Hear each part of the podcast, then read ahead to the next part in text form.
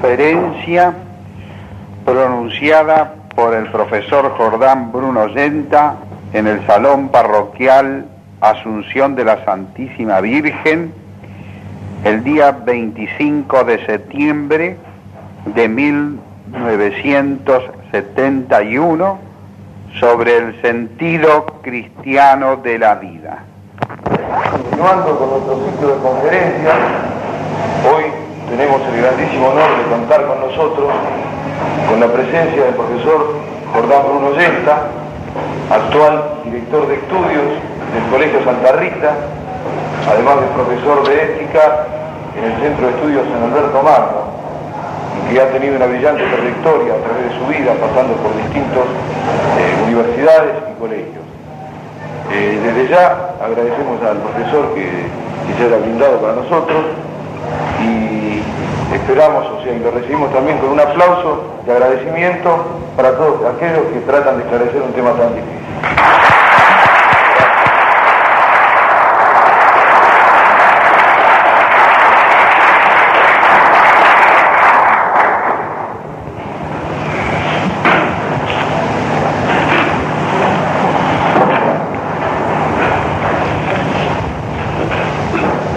Agradezco jóvenes de la Acción Católica de la Parroquia de la Asunción haberme invitado a conversar sobre un tema vital para nosotros católicos y para nuestro tiempo, como es hablar del sentido cristiano de la vida. Para una persona como yo que ya está al final del día, siempre es grato hablar a los jóvenes que están comenzando a vivir una vida que se presenta realmente con perspectivas angustiosas, tremendamente angustiosas por el tiempo que nos toca vivir, y encontrar en esos jóvenes un eco, una resonancia viva y si fuera posible perdurable, es la mayor aspiración que uno puede tener. Máxime cuando la vida de uno es la docencia. Yo he profesado siempre lo mismo. Hace 35 años que estoy dedicado a la enseñanza de la filosofía. Y de la teología también, porque filosofar en la fe, en la fe de Cristo, es propio del pensamiento cristiano. Y de eso vamos a hablar. Y a la luz de ese filosofar en la fe, es que vamos a tratar de esclarecer el problema de nuestro tiempo. Creo que hemos llegado a un punto en el cual no nos queda a nosotros y sobre todo a los jóvenes nada más que una opción, nada más que una sola alternativa. Y es que en este momento si nosotros atendemos a los acontecimientos humanos tales como se van configurando, si atendemos a las fuerzas y a las corrientes que van dominando el mundo, es evidente que vamos por la pendiente que nos lleva hacia el reino del anticristo, el reino del comunismo ateo. El comunismo ateo avanza vertiginosamente hacia el dominio del mundo. Desconocer este hecho es sencillamente estar ciego, no querer abrir los ojos ante la evidencia para no tener que elegir. Pero si hacemos una breve historia del proceso, basta recordar lo siguiente. Hace apenas algo más de 100 años que Marx y Engels redactaron el manifiesto comunista. Hace apenas cincuenta y tantos años que el comunismo triunfa políticamente en un gran país como Rusia. Al final de la Primera Guerra Mundial tenemos nosotros al comunismo convertido en poder político en la inmensa Rusia y desde allí comienza una irradiación de la subversión al mundo entero. Llega la Segunda Guerra Mundial y todos los movimientos que de una manera u otra, me refiero a los movimientos políticos que habían reaccionado contra esa expansión del comunismo, sufren una derrota en la Segunda Guerra Mundial.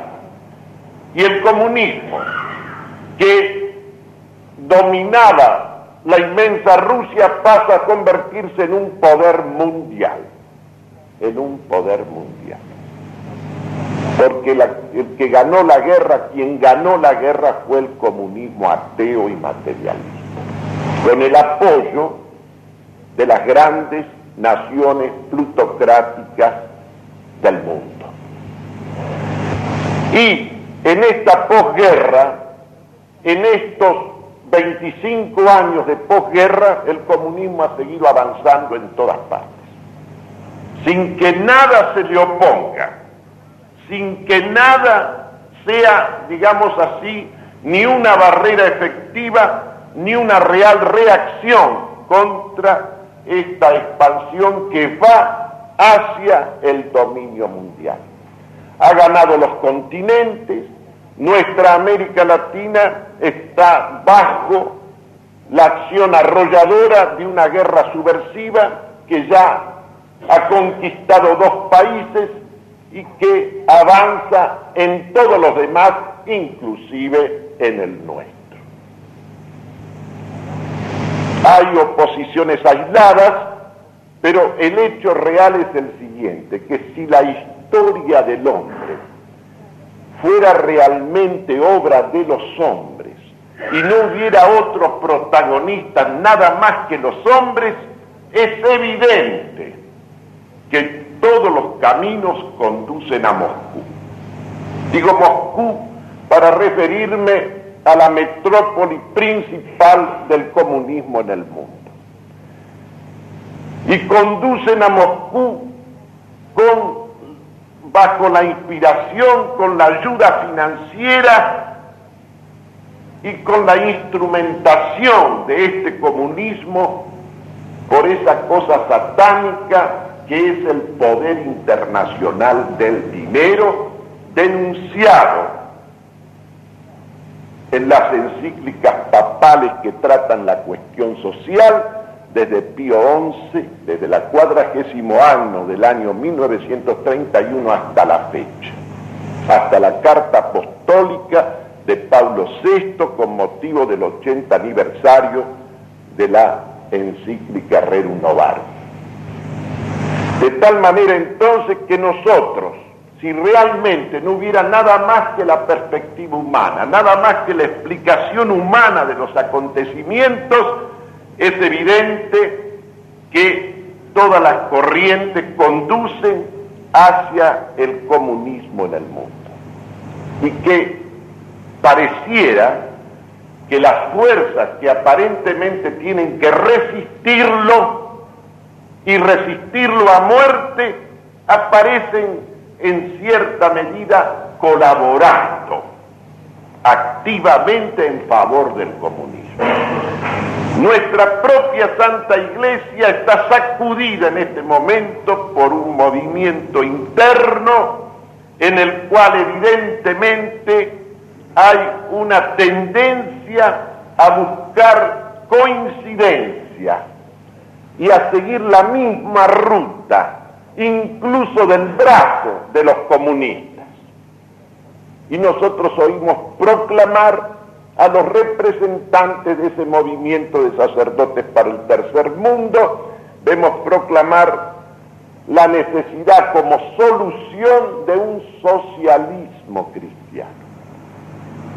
Un socialismo cristiano que usted no encontrará fundamentado ni promovido en ningún documento del magisterio pontificio. Si usted toma todas las encíclicas, desde la Rerum Novarum hasta la Populorum Progressio de Pablo VI, usted no va a encontrar nunca la promoción del socialismo. El socialismo, por el contrario, a encontrar advertencias, amonestaciones, críticas, señalando que es completamente imposible separar cualquier programa socialista de los orígenes marxistas, es decir, del fundamento materialista y ateo. Sin embargo, nosotros tenemos la promoción en toda América de un socialismo cristiano. Y se invocan, por ejemplo, los documentos de Medellín, etcétera, etcétera, los efectos de levantar esa bandera. Hemos visto cosas que evidentemente son desconcertantes, como el cardenal primado de Chile ordenando después del triunfo comunista de Allende, ordenando que en los seminarios, que en las parroquias se estudien las coincidencias posibles entre el catolicismo y el comunismo, como quien está reclamando marchar del brazo y acometer juntos la misma empresa de la redención social. Más todavía, uno oye constantemente hablar de la iglesia de los pobres. Es evidente que los pobres, los pobres de pecunia, los pobres en el sentido de los desheredados, han sido siempre una preocupación primordial de la iglesia y de Cristo. Pero la iglesia la iglesia a la cual pertenecemos todos nosotros, como miembros de ese cuerpo místico cuya cabeza es Cristo, el Cristo unido, el Papa unido a Cristo son la cabeza de nuestra iglesia, nunca se proclamó como una iglesia de clase, sino como la iglesia de los pecadores. Pecadores somos todos los hombres y Cristo ha venido para todos los hombres, sin discriminaciones sociales de ninguna especie, sin acepción de persona. Él ha venido para todos los hombres que somos pecadores. Por eso a mí personalmente me molesta cuando veo insinuarse en el lenguaje o en la predicación se va configurando un sentido clasista en función de la pobreza en el orden material. Este es un punto importante y el primero que quiero destacar. Y como les decía al principio, si realmente la historia fuera obra de los hombres y los hombres fueran los principales protagonistas de la misma, es evidente que el curso de los sucesos nos lleva inexorablemente hacia esa meta del paraíso terrenal prometido por los comunistas.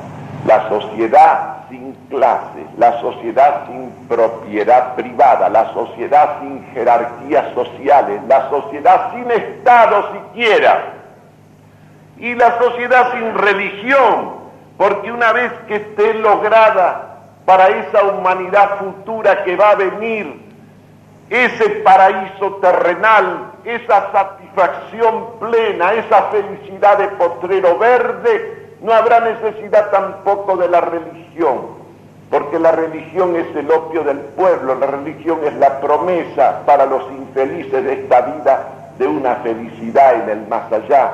Cuando se haya logrado la felicidad en el más aquí, no habrá ya necesidad de esa promesa ilusoria de esa reivindicación ilusoria en una vida post-morte.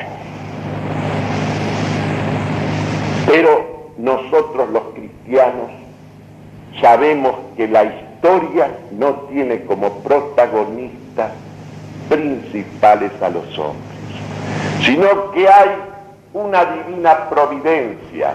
El verdadero protagonista es Dios y más concretamente el verdadero protagonista es Cristo, ese Dios hecho hombre que se ha insertado en la historia y que Él es la presencia y la decisión final de todos los acontecimientos históricos.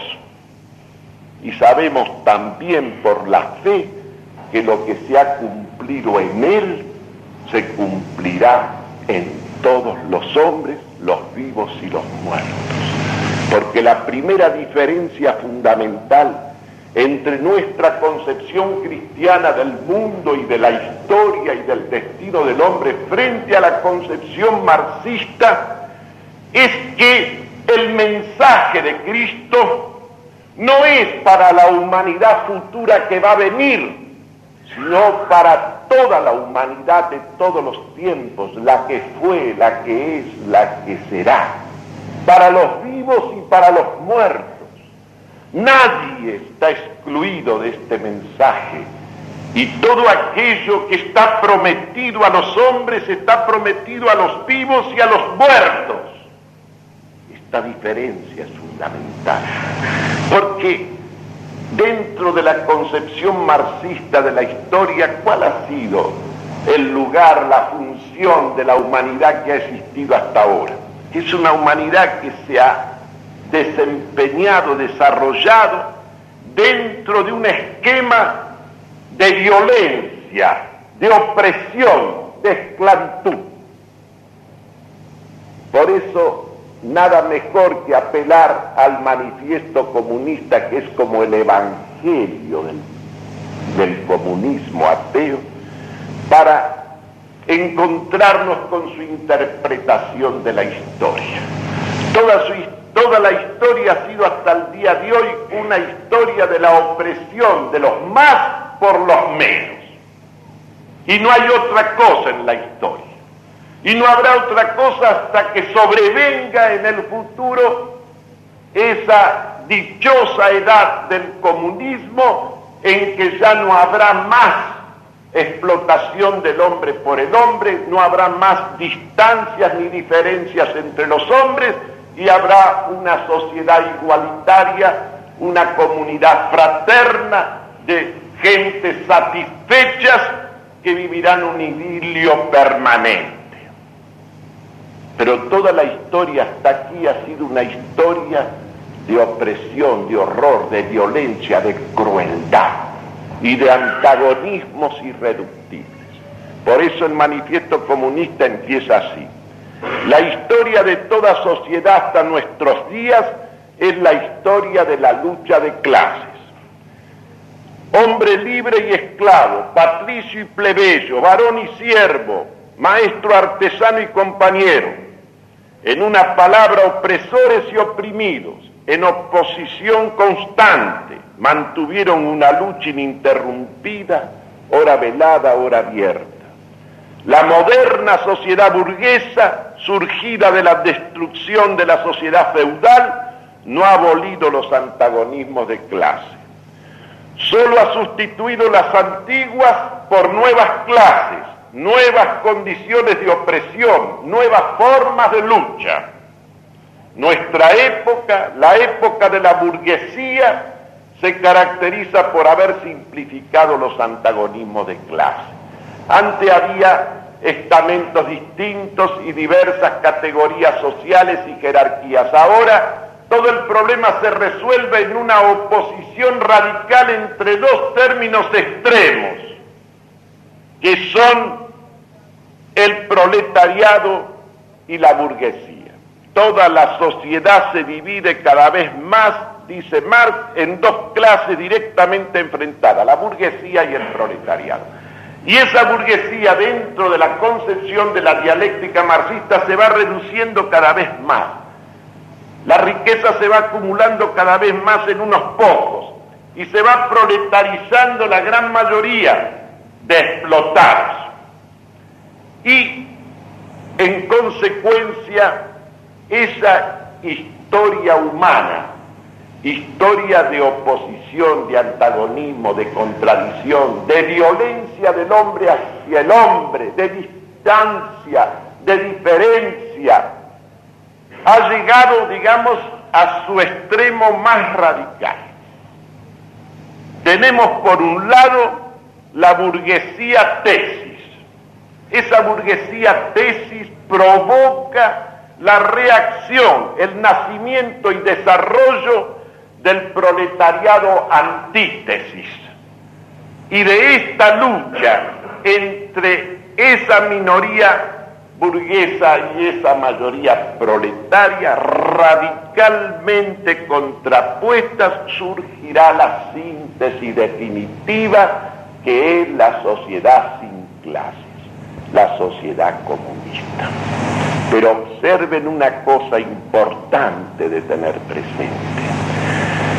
Dentro del esquema comunista y de su mesianismo terrenal, la única humanidad que va a resultar favorecida, la única humanidad que va a disfrutar de una felicidad en la tierra es esa que, va a venir, la que no es todavía.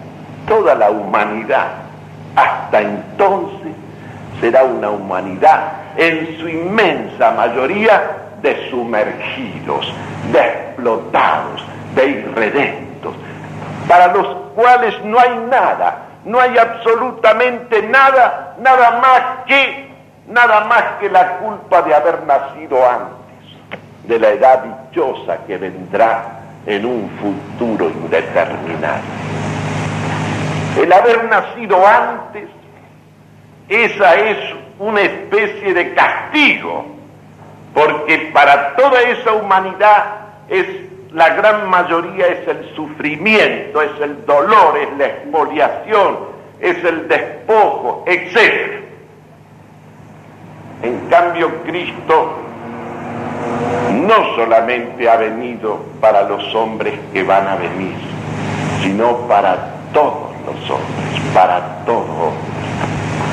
Ha venido para todo hombre de todo tiempo, desde el primero hasta el último, y ha venido para comunicarle el mensaje y para obrar en él la salvación para la vida eterna. Aquí tienen ustedes una diferencia terminante categórica. Y se comprende esta diferencia. Porque desde el punto de vista marxista, ¿qué es el hombre? ¿Qué es el hombre? El hombre es un animal superevolucionario. Todo lo super que ustedes quieran, pero nada más que un animal. En consecuencia, si no es nada más que un animal, el horizonte de su vida es el horizonte terrenal, temporal. Y la única perspectiva que puede concebirse para la consumación de ese anhelo de felicidad que tienen todos los hombres es una satisfacción de las necesidades materiales y de otra índoles en esta vida. El que no ha tenido la suerte o no la tiene de disfrutar de una buena salud, de una abundancia de medios materiales o de significación en el terreno social, ese está listo para siempre, ese está embromado, ese no tiene nada, ni podrá tener nunca nada. Entonces, esta concepción zoológica del hombre, esta concepción zoológica del hombre, al cual hombre se lo ubica en el último eslabón de una cadena, de un proceso universal, de una evolución universal, de un camino universal que va llevando desde la nebulosa incandescente, llega a través de lo, inerte y después de lo viviente y de todas las formas vegetales y animales llega finalmente al hombre, al fin y al cabo el hombre existe para qué. ¿Para qué existe el hombre sobre la tierra? Existe para vivir, buscar la satisfacción de sus necesidades en este mundo y morirse. Y después nada, después nada. Esta es irremediablemente la trayectoria y la meta de toda concepción zoológica del hombre. Nosotros, en cambio, los cristianos tenemos una concepción teológica. En lugar de ser la zoología, el fundamento o la ciencia o la sabiduría que vertebra toda la concepción del hombre, nosotros tenemos una concepción del hombre en la cual hay tres fundamentos principales. Primero, el reconocimiento de la existencia de Dios. Y sobre todo este que nos da la fe, que es el reconocimiento del Dios vivo, del Dios hecho hombre esta aceptación del misterio de la encarnación que comporta un acto de amor y un acto aún que supera la creación misma como expresión del amor divino hacia la criatura, porque Dios mismo se hace hombre y Él va a rescatar al hombre de la culpa de la separación de Dios para volverlo a reunir al precio del sacrificio, del sacrificio de ese Dios hecho hombre que hace entrega de su vida, entrega de su sufrimiento, entrega de sí mismo por amor al hombre. Este es uno de los pilares. Y el sentido de la vida cristiana se proyecta sobre la eternidad. La felicidad no es la felicidad del potrero verde. Para el cristiano este es un lugar de tránsito. El hombre está aquí para dar testimonio y para ser probado y para encaminarse desde aquí mismo ya hacia la eternidad. Y su felicidad consiste en la unión con Dios, en la contemplación final de Dios. El segundo fundamento, que es correlativo del primero, es que claro está, para que en el hombre haya un destino eterno, un significado eterno, para que su vida y su ser no se agoten en la existencia terrenal, es menester que en el hombre haya un principio, haya un principio, una distinción esencial que le confiera esa dignidad de un ser para la eternidad.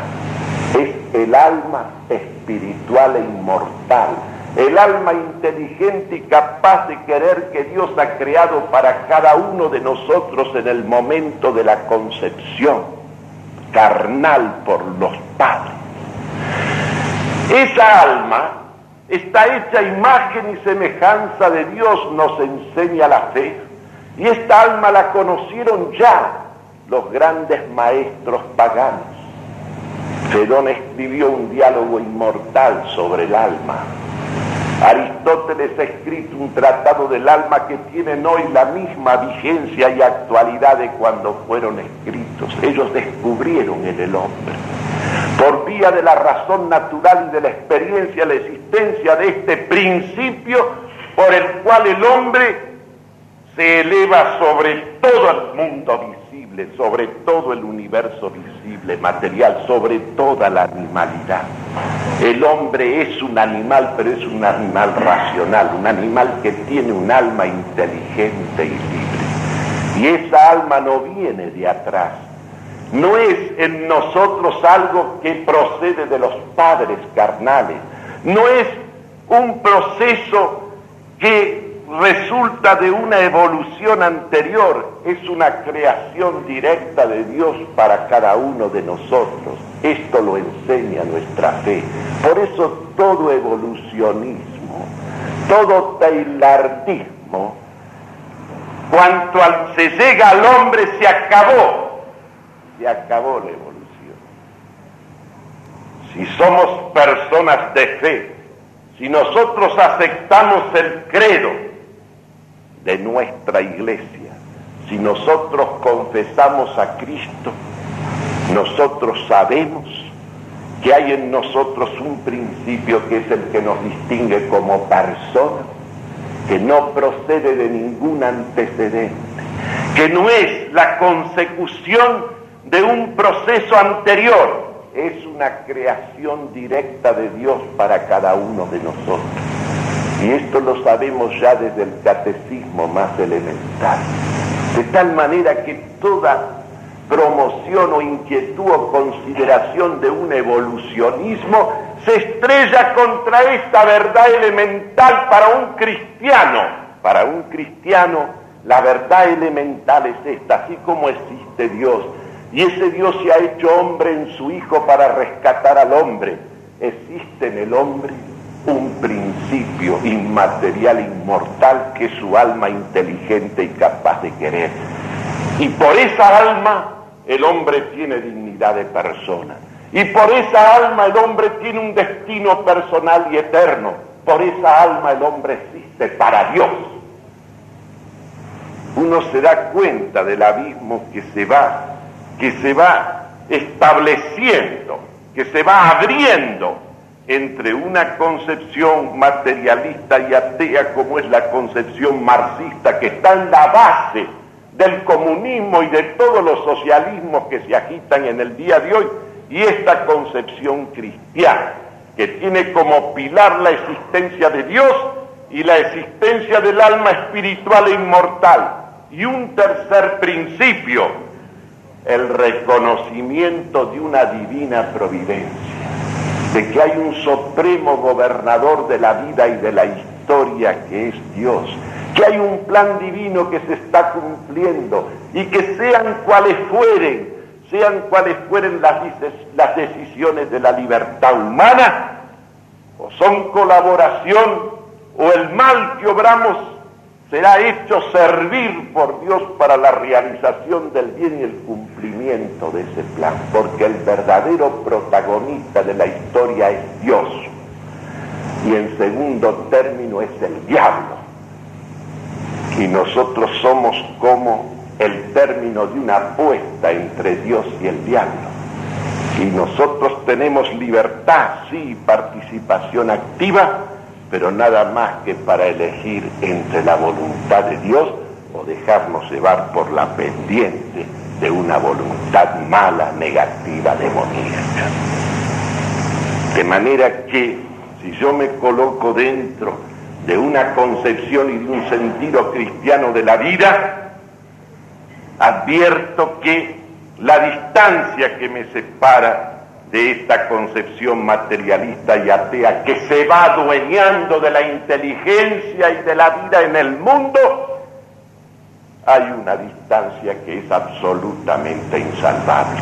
Y esa distancia que hay en el plano de la teoría se traduce también en la práctica. No hay posibilidad de coincidencia ninguna en ningún terreno con aquel que parte de un sentido zoológico de la vida humana y aquel que tiene un sentido cristiano y teológico de la misma. El problema es saber si realmente la verdad para nosotros es esa que estamos enunciando y que es la que enseña nuestra fe y si realmente estamos dispuestos a que ese sentido de la vida que emana de allí se proyecte en todo el orden de la existencia.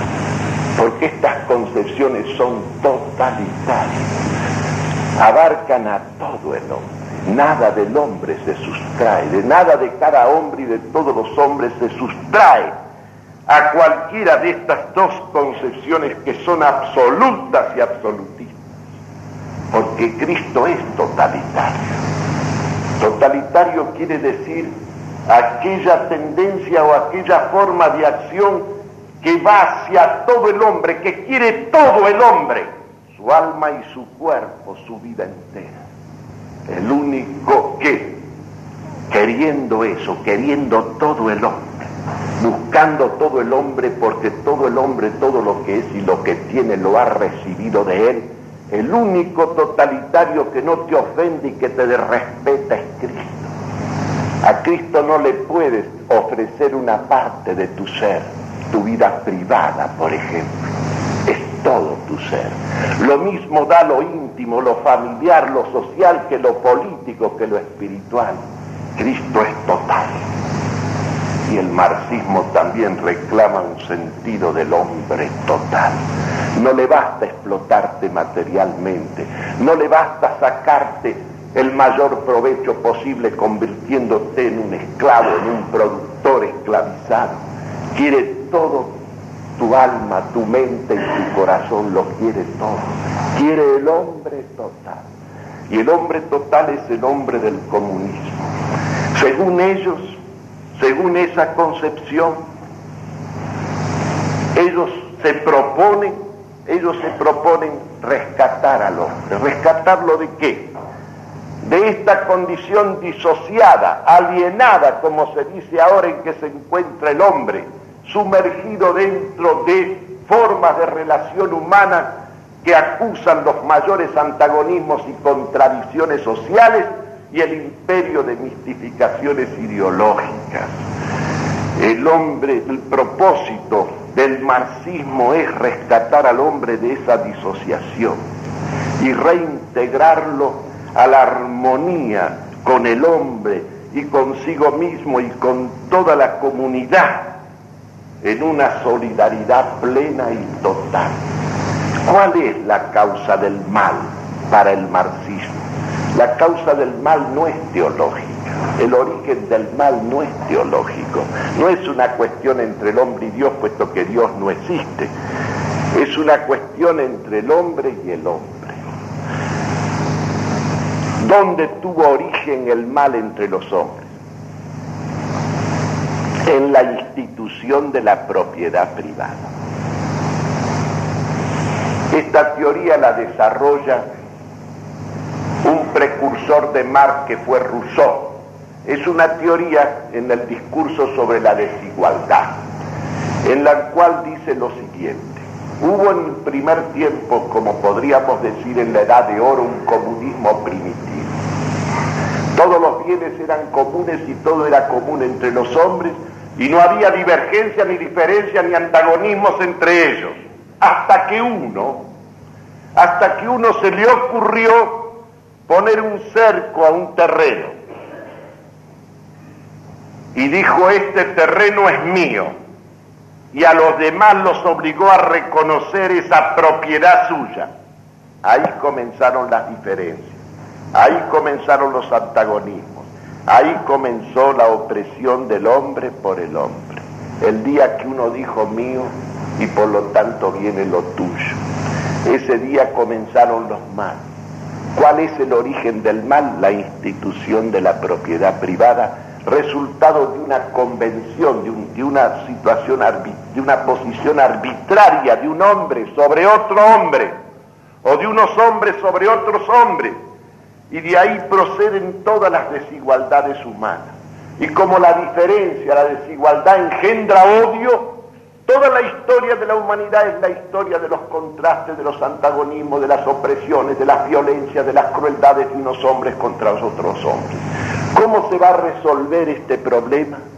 ¿Cómo se va a resolver este problema de la contradicción del hombre con el hombre y de la explotación del hombre por el hombre? Se va a resolver con la supresión y la abolición de la propiedad privada y la instauración de la propiedad colectiva. Toda la propiedad, todos los bienes son propios, exclusivos del Estado. Y todos los hombres son proletarios. No habrá nadie que no lo sea.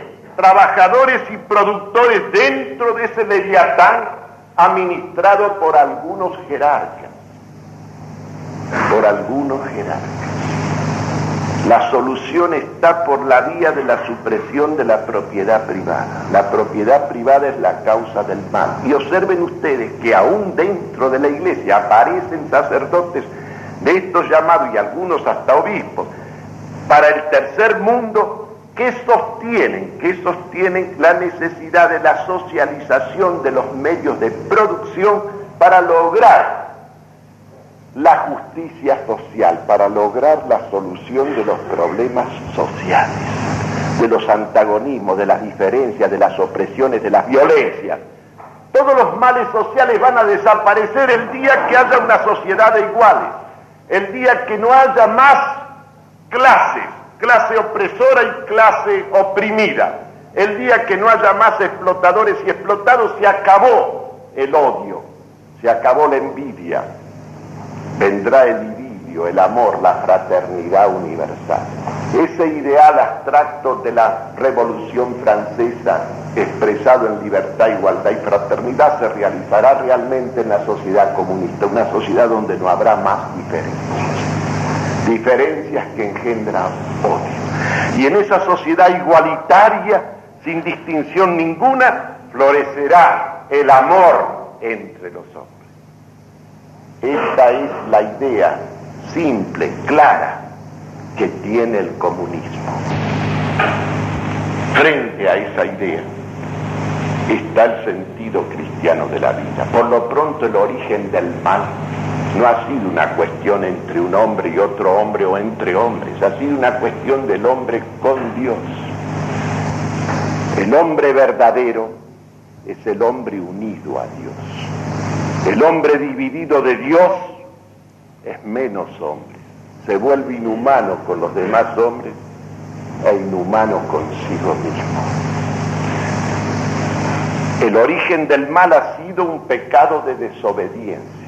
El hombre se apartó de Dios, se prefirió a sí mismo en lugar de preferirlo a Dios. Eligió estar solo y Dios lo castigó, su justicia se hizo presente dejándolo solo dejándolo librado a sí mismo. Y librado a sí mismo, el hombre inclinado sobre la muerte y sobre la nada, sobre el sufrimiento y sobre el mal, sembró el mundo de calamidades tales que un día se cansó Dios y envió el diluvio.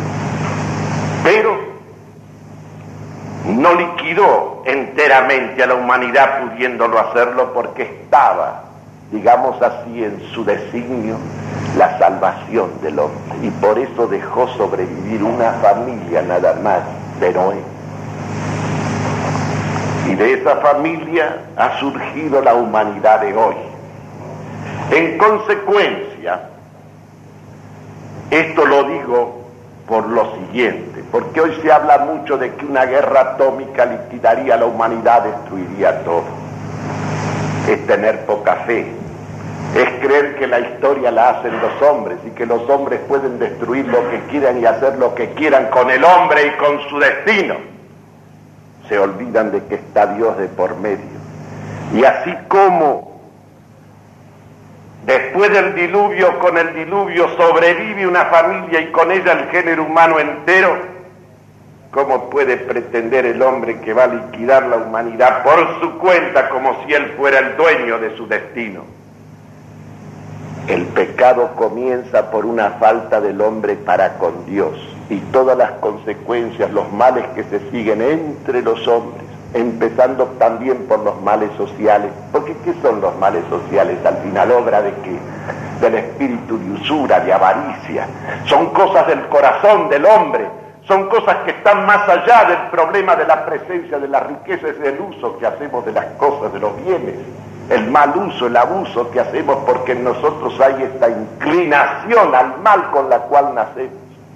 Hay esta tendencia egoísta y avara y soberbia que todos nosotros conocemos en nosotros mismos y ese es el verdadero origen de los otros males que se proyectan en el plano social. Por lo tanto, la solución de los problemas humanos, comprendidos el problema social, no puede ser una solución humana, simplemente humana, de maniobras o de planteos o de programas humanos, porque está pendiente la solución del problema del hombre con Dios.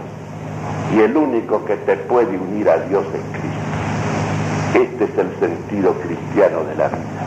No hay solución del problema económico, no hay solución del problema financiero, no hay solución del problema político ni del problema familiar si no hay solución del problema del hombre con Dios de la unión del hombre con Dios en Cristo. Para eso ha venido Él, para eso se ha hecho hombre, para realizar eso que el hombre solo no podrá realizar jamás. Y el hombre se sumergirá siempre en males y calamidades y trastornos y antagonismos y violencias y rupturas de toda especie, mientras el hombre no se reconcilie con aquel que es su principio y que es su fin y que es la fuente de todo verdadero amor y solidaridad entre los hombres y entre el hombre y Dios. Este es el sentido cristiano de la vida. En lugar de partir del criterio de una bondad natural del hombre, el hombre nace bueno y la sociedad lo corrompe, entonces es cuestión de cambiar la sociedad, cambiar las condiciones de vida social y el hombre lucirá o esplenderá en su inocencia. Nosotros sabemos que no hay otra renovación del hombre que no sea la renovación del hombre en Cristo. Él es el único que te defiende y te protege y te lleva a la unidad con Dios y a la vida de Dios en el hombre y es la única posibilidad no de un paraíso terrenal. Paraísos terrenales hubo nada más que uno, aquel en que el hombre estuvo unido a Dios. Cuando se separó de él, la expulsión del paraíso significa la división de Dios. No hay más que una sola posibilidad de ir reconstruyendo no un paraíso, sino ir haciendo de esta tierra una tierra habitable, una tierra decorosa, una tierra digna, en la medida en que esa tierra vaya siendo una imagen un poco parecida, un poco parecida al cielo de Dios.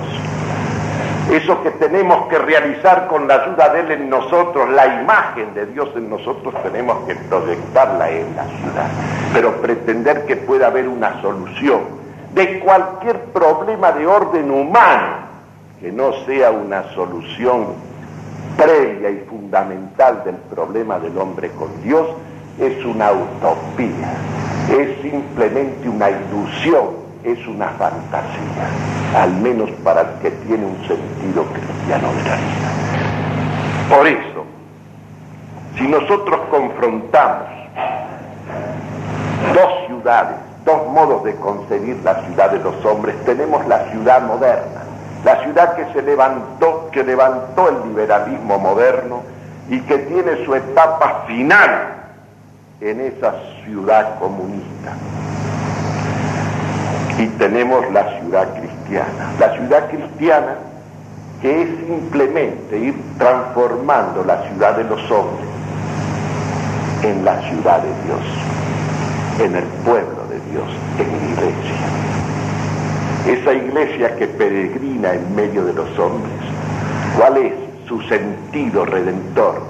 Incorporar, ir asimilando, ir incorporando como sarmientos, como sarmientos a la vida, a todos los hombres. Y llevándolos a convivir por la acción de la gracia de Dios y de la libertad del hombre una vida realmente cristiana que significa una vida de los hombres en unión con Dios en Cristo.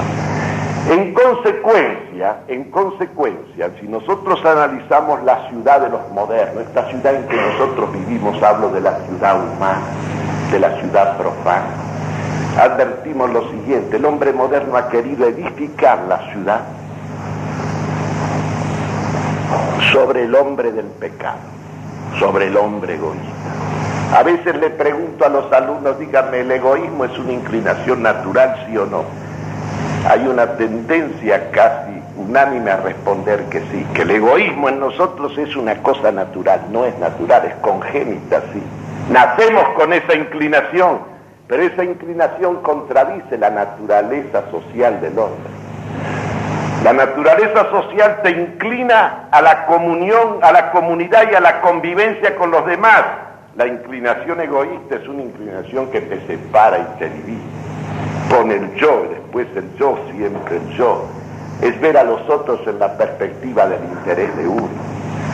Toda la ciudad moderna, todo el derecho moderno de la Revolución Francesa acá, toda la economía moderna, desde los libres cambistas ingleses hasta acá, toda la educación moderna, desde Rousseau hasta acá, están elaboradas y todo el sentido del Estado y de la política se han edificado, se han levantado sobre el hombre egoísta.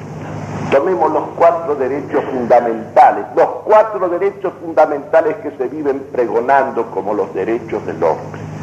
Empecemos con la libertad. ¿Cuál es el sentido de la libertad dentro de ese derecho del hombre egoísta? Reservarse entero para sí mismo. No reconocer más obligaciones que aquellas que uno expresamente ha contraído con el otro. Todo tiene la forma del contrato, de la compraventa, de la negociación. No hay tareas persistentes, no hay deberes anteriores. No hay más deberes y obligaciones que aquellas que yo contraigo en forma expresa. No le debo nada ni a Dios, ni a la patria, ni a los padres. Todos estos vínculos, todos estos deberes y obligaciones que son preexistentes, no existen.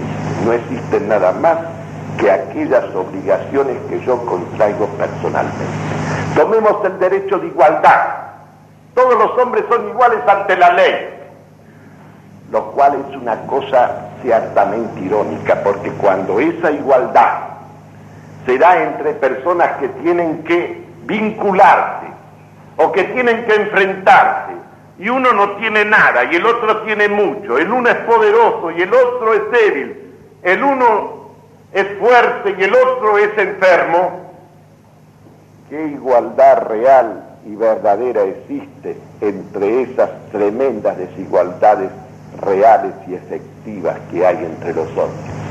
Yo tengo derecho a vender una cosa al precio que considero que debe ser. El otro me puede pagar ese precio o me puede ofrecer mucho menos, mucho menos. El otro puede esperar, yo no puedo esperar, al final tengo que quemar lo que tengo, tengo que quemarlo. ¿Por qué?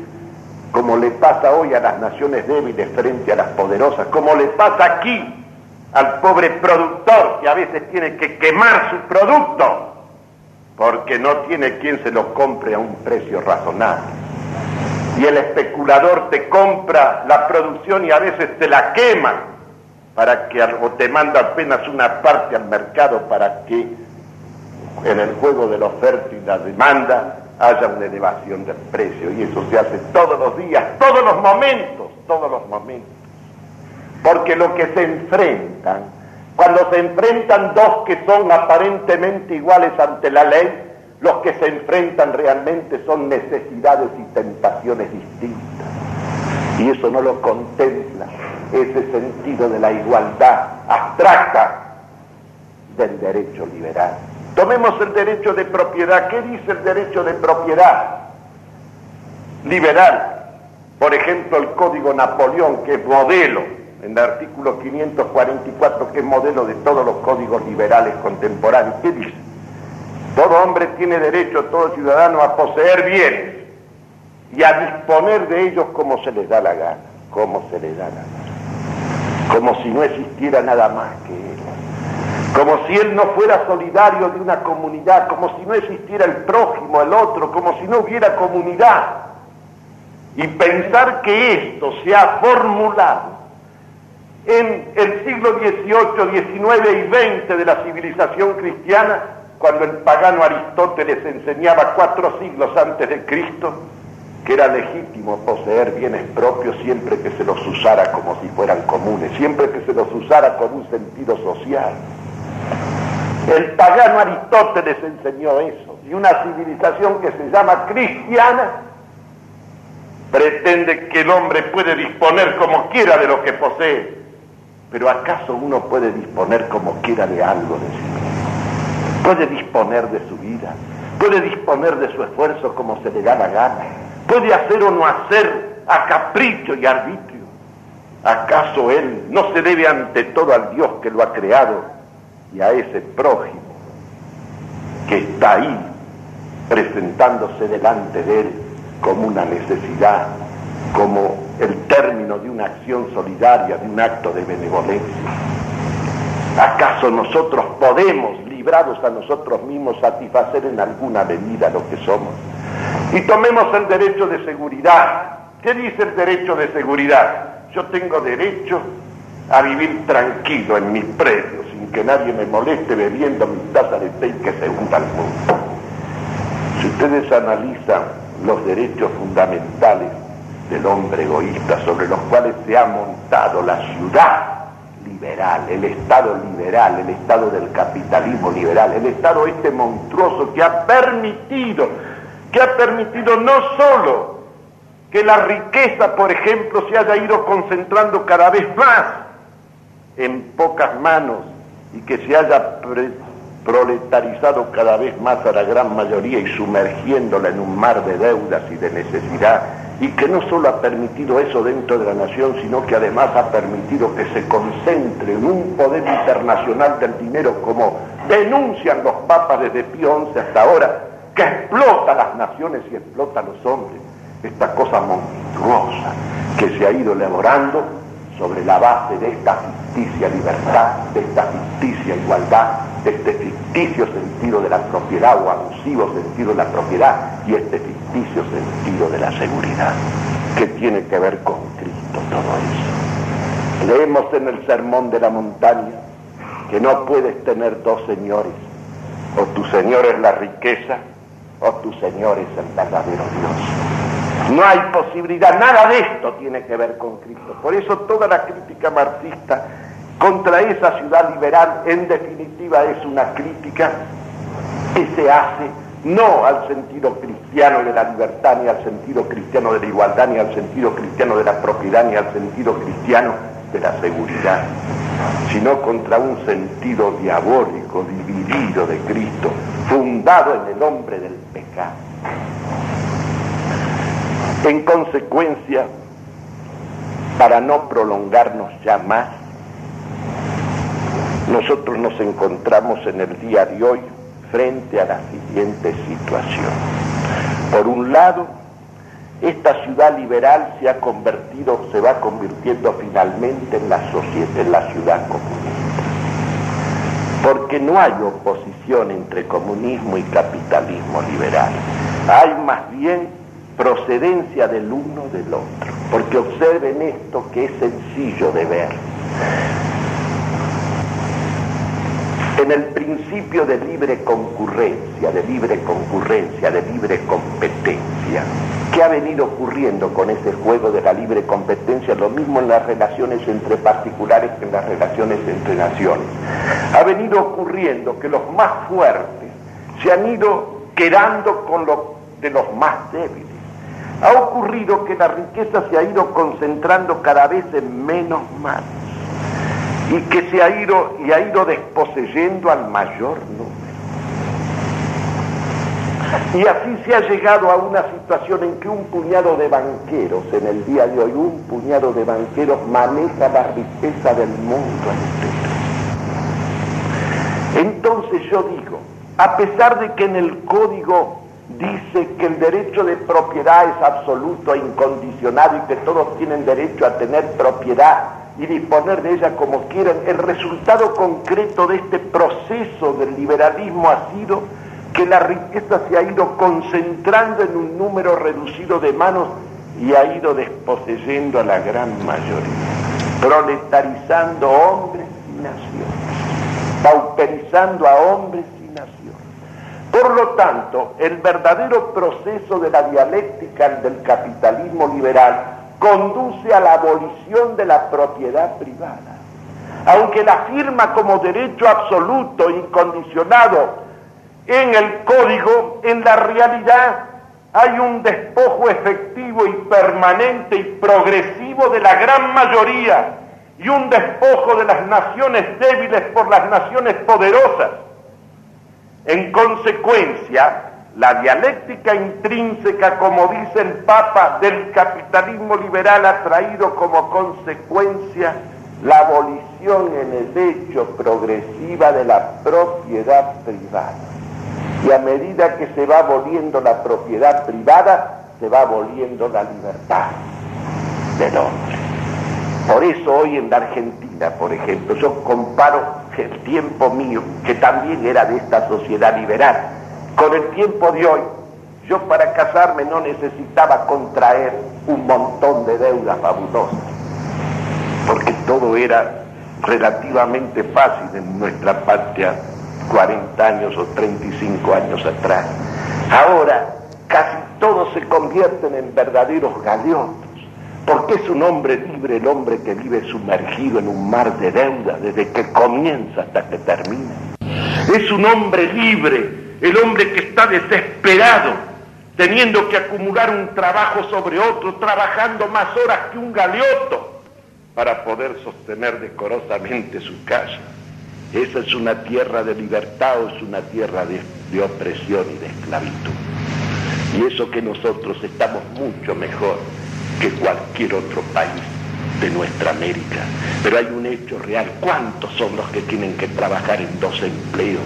O convertirse en profesor tasímetro, trabajando de la mañana a la noche para tener un sueldo apenas suficiente ¿Qué significa este endeudamiento progresivo de los particulares y de la nación, así sean empresarios? ¿Qué significa sino una abolición con la propiedad de la libertad? Y cuando viene el comunismo, ¿qué solución te trae? Convertir en institución, institucionalizar, convertir en derecho la abolición de la propiedad privada y convertir a todos los hombres en esclavos, en esclavos de un Estado que se organiza en la forma de un terror sistemático y un puñado de jerarcas, como hoy un puñado de banqueros, te maneja y distribuye la riqueza y dispone de las vidas y de las haciendas. Porque el maestro Aristóteles, maestro pagano, enseñaba, la propiedad privada es necesaria, disponer de un patrimonio suficiente para ser libre y además desarrolla la clase media, que es la clase del equilibrio y de la estabilidad. Lo enseñaba hace 24 siglos y hoy sigue siendo una verdad elemental para todos nosotros. Por lo tanto, la solución y el camino no es ni la sociedad plutocrática, ni la sociedad comunista, ni socialista, es la sociedad cristiana, un ordenamiento cristiano de la vida. ¿Y sobre qué se edifica? la sociedad cristiana, la ciudad cristiana, no sobre el egoísmo, sino sobre el sacrificio.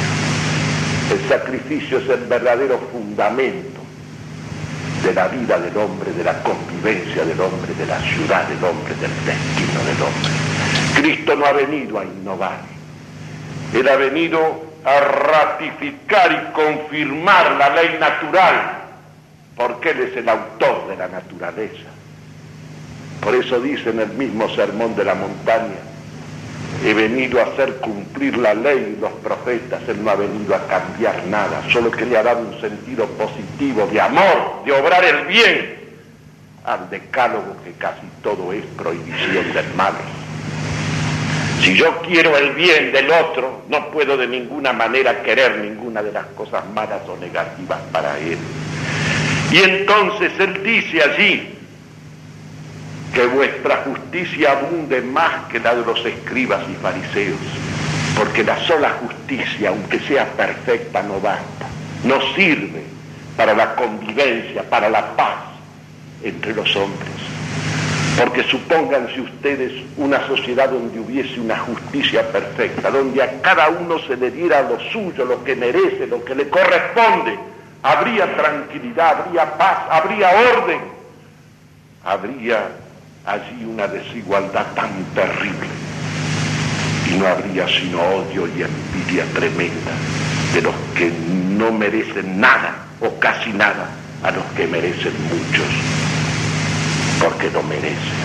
Porque la justicia sola es insuficiente, no basta la justicia.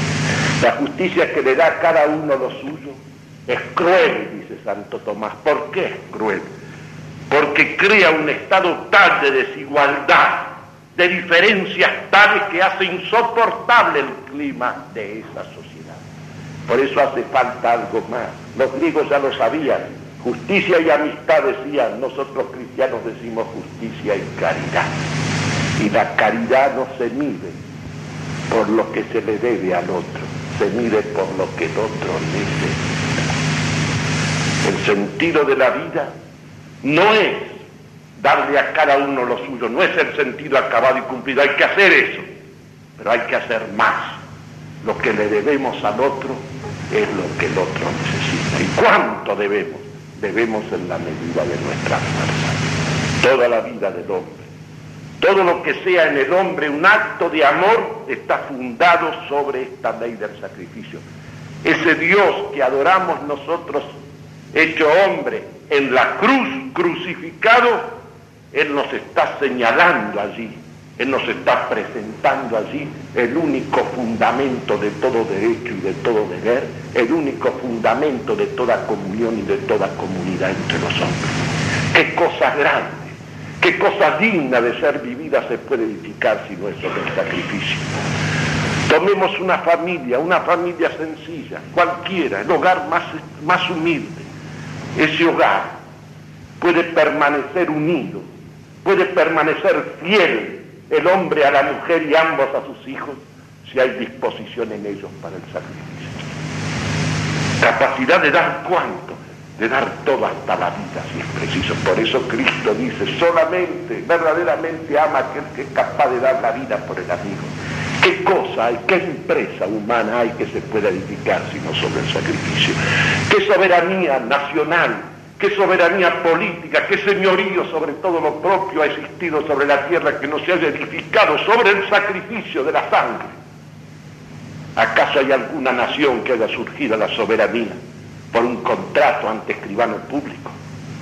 ¿Hay alguna nación que no haya surgido sino a través de una justa guerra donde las generaciones se han inmolado para fundar el derecho a una existencia soberana? cualquier empresa humana, cualquier gran amor en esta vida, supone el sacrificio. Cualquiera de los grandes amores, el amor a Dios, el amor a la patria, el amor a la familia, el amor a la mujer, el amor al amigo, supone esa disposición. El que no entienda esto no sabe cuál es el sentido cristiano de la vida. Cristo, Dios hecho hombre, ha venido a recordarle al hombre y hacerle posible al hombre vivir como un hombre verdadero, que vivir con el sentido acabado y pleno que en esta vida estamos para hacer de nuestra vida un don, una ofrenda, una ofrenda a todo lo que es digno de ser amado y vivido, y que no hay otra salida para nosotros, no hay otra opción frente a esa infernal de que hemos hablado, la salida cristiana, reconstruir toda la sociedad en Cristo, la familia reconstruirla en Cristo, la propiedad reconstruirla en Cristo. Y entonces la iglesia no te va a hablar de que hay que suprimir la propiedad privada y colectivizar los medios de producción o socializarlos. Te dirá que es necesario extender la propiedad privada al mayor número de personas y familias, porque en la medida que la extiendas, extiendes la libertad y entiendes el decoro humano y te dirá que la empresa tiene que ser cristianizada y convertida en una comunidad de personas y que en la relación del capital del trabajo, el trabajo tiene que tener prioridad sobre el capital porque es expresión de la persona humana, aunque el tiene su lugar indiscutido también, subordinado a los derechos del trabajo y hay que reconstruir las profesiones en Cristo y hay que reconstruir el Estado en Cristo. Un Estado que sea tan fuerte como decía Oliveira Salazar que no necesite ser violento. Esta es la sociedad cristiana y el sentido cristiano de la vida es la imitación de Cristo. Y cuando Cristo habla de la pobreza, la pobreza de la primera bienaventuranza, no te manda dejar los bienes materiales, te manda ser desprendido, pobre de espíritu. Bienaventurados los pobres de espíritu, porque de ellos es el reino de los cielos. ¿Quiénes son los pobres de espíritu? Los desprendidos de sí. Los que teniendo o no teniendo, actúan con las cosas que poseen y con la propia vida como si estuvieran desprendidos de ellos para poder estar en libre disposición de ofrecerse a Dios y de ofrecerse a la patria y de ofrecerse a los amigos y de ofrecerse a los seres queridos.